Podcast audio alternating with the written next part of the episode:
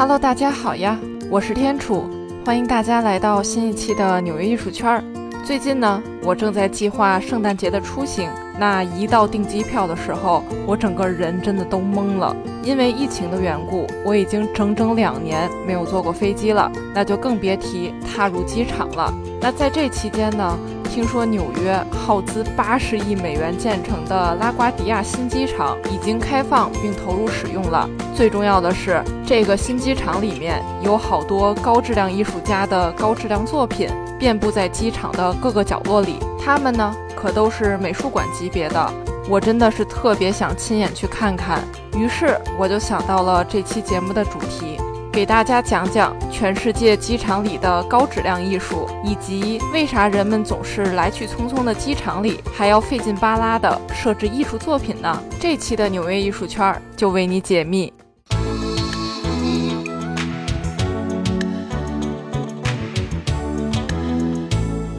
首先，咱就来聊聊给人感觉冷冰冰的机场为什么会有艺术品呢？其实总结看来有如下几个原因。第一点也是最重要的一个原因，艺术可以治愈人心嘛？我不知道大家有没有同感，反正我每次赶飞机，那都是手里紧紧攥着身份证和护照，生怕丢了；托运行李呢，还生怕超重；安检的时候。掏电脑、手机、充电宝、解皮带、拖鞋，生怕耽误后面排队的人。总而言之呢，尽管从托运行李到完成安检，整个过程呢也就半个小时左右，但我每次都是焦头烂额的。甭管是拖着大包小包出国留学，还是轻装上阵享受难得的假期，每次走进硕大空旷的机场，外加还有冷冰冰的各种语言的机械播报声，让人的情绪一下子就紧张起来了。就更别提万一航班延误、取消、任何突突发事件等等而被滞留机场，那绝对是能让人心情原地爆炸。但如果可以在空旷的机场大厅中悬挂、摆放一些颜色较为鲜艳的艺术装置，或者是在超长、看起来没个头的走廊两侧摆放上艺术画作，甚至是现场音乐表演等等，都会缓解人们紧张的情绪，释放压力。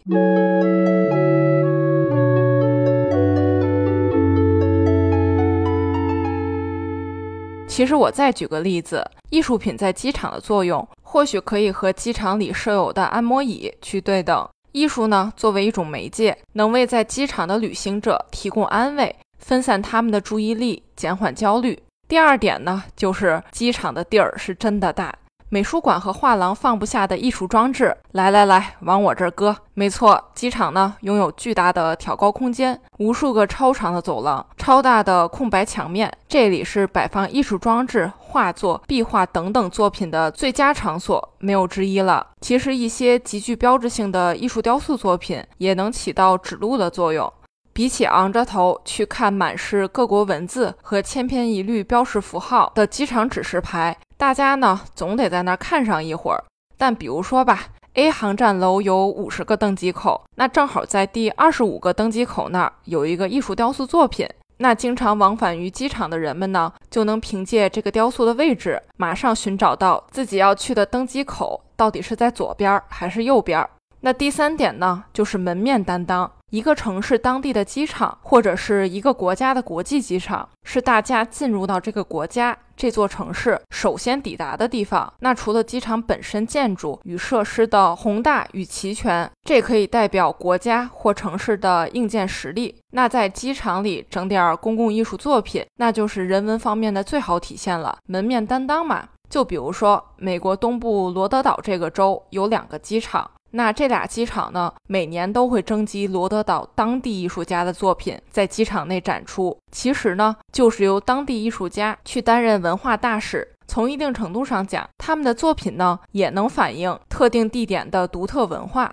除此之外，机场还会和当地的美术馆、博物馆等文化机构合作，这呢是互惠互利的事情。就像是黑车司机在机场举个小牌子接机，宣传自家车队的生意一样，差不多是一个概念。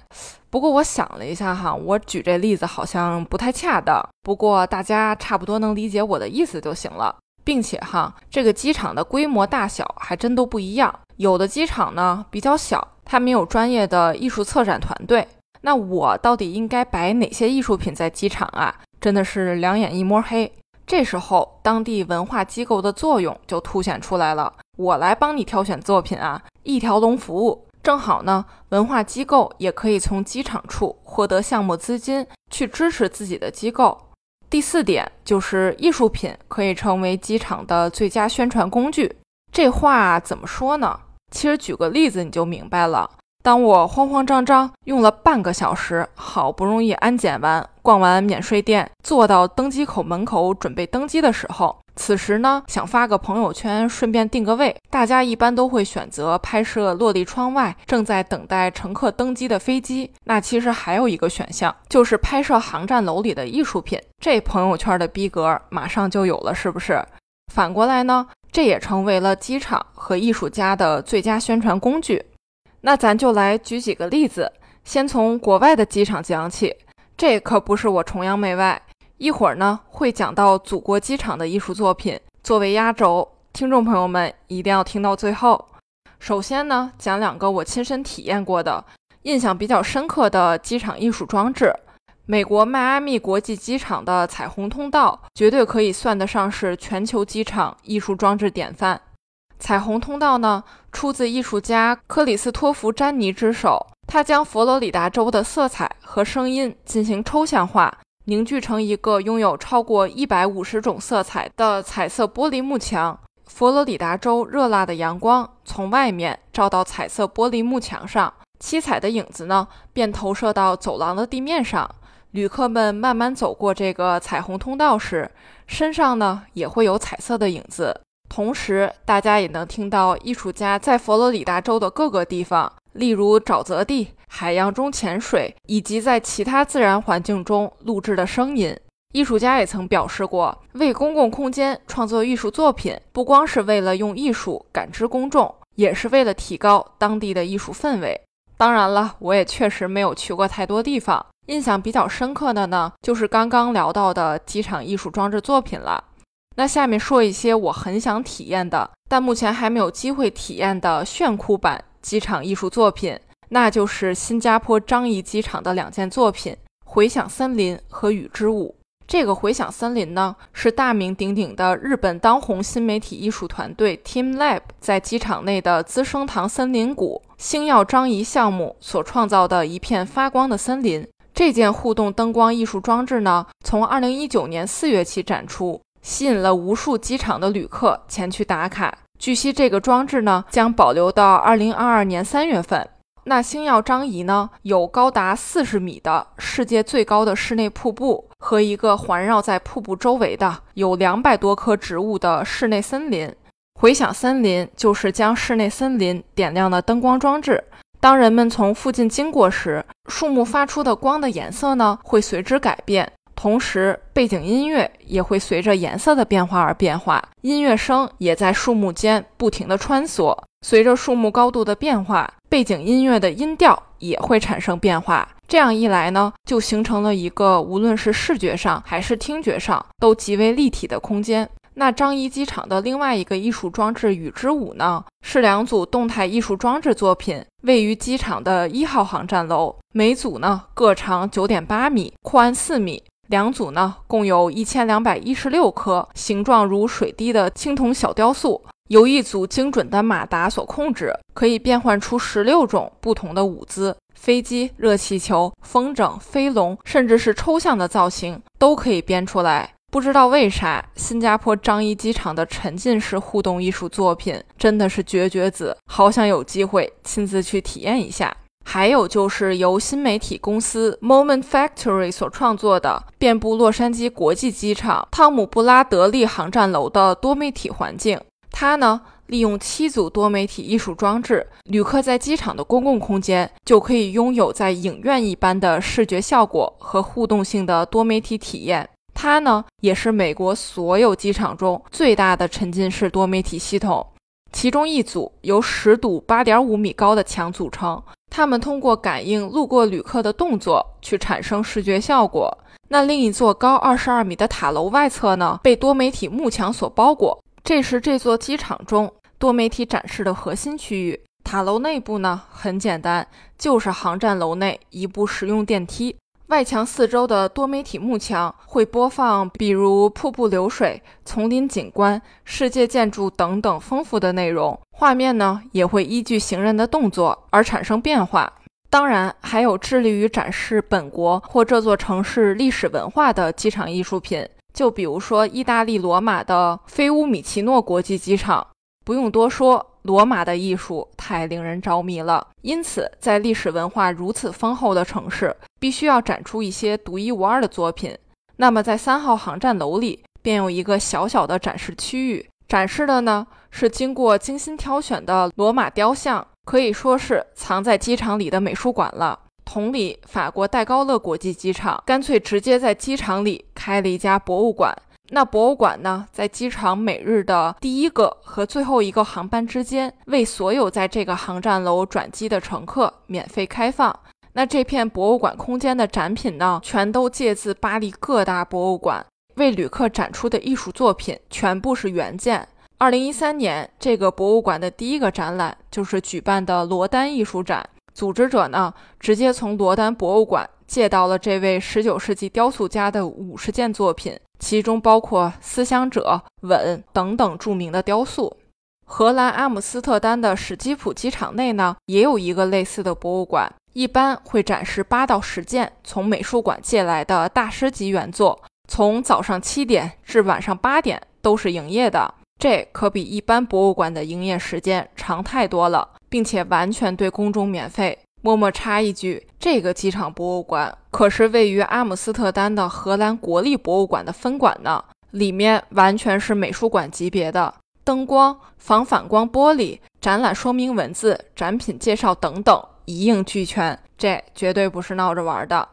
最后呢，不得不提的就是咱们北京刚刚建成不久的，目前全球最大规模的单体航站楼——北京大兴国际机场。建筑外观和设施，咱在这儿就不夸了，都被夸烂了。咱就说说大兴机场里的艺术品吧。据说哈，大兴机场在初建之时就已经有了北京大兴国际机场公共艺术整体规划项目了。这个项目由中央美术学院承办，整体规划包括五个指廊、五个庭院、国际到达通道、贵宾大厅等各处的艺术品与艺术化设施的建设。真的是在规划初期就已经想到了在机场的各个角落散播艺术，最繁忙的人文机场，这样的描述真不是盖的。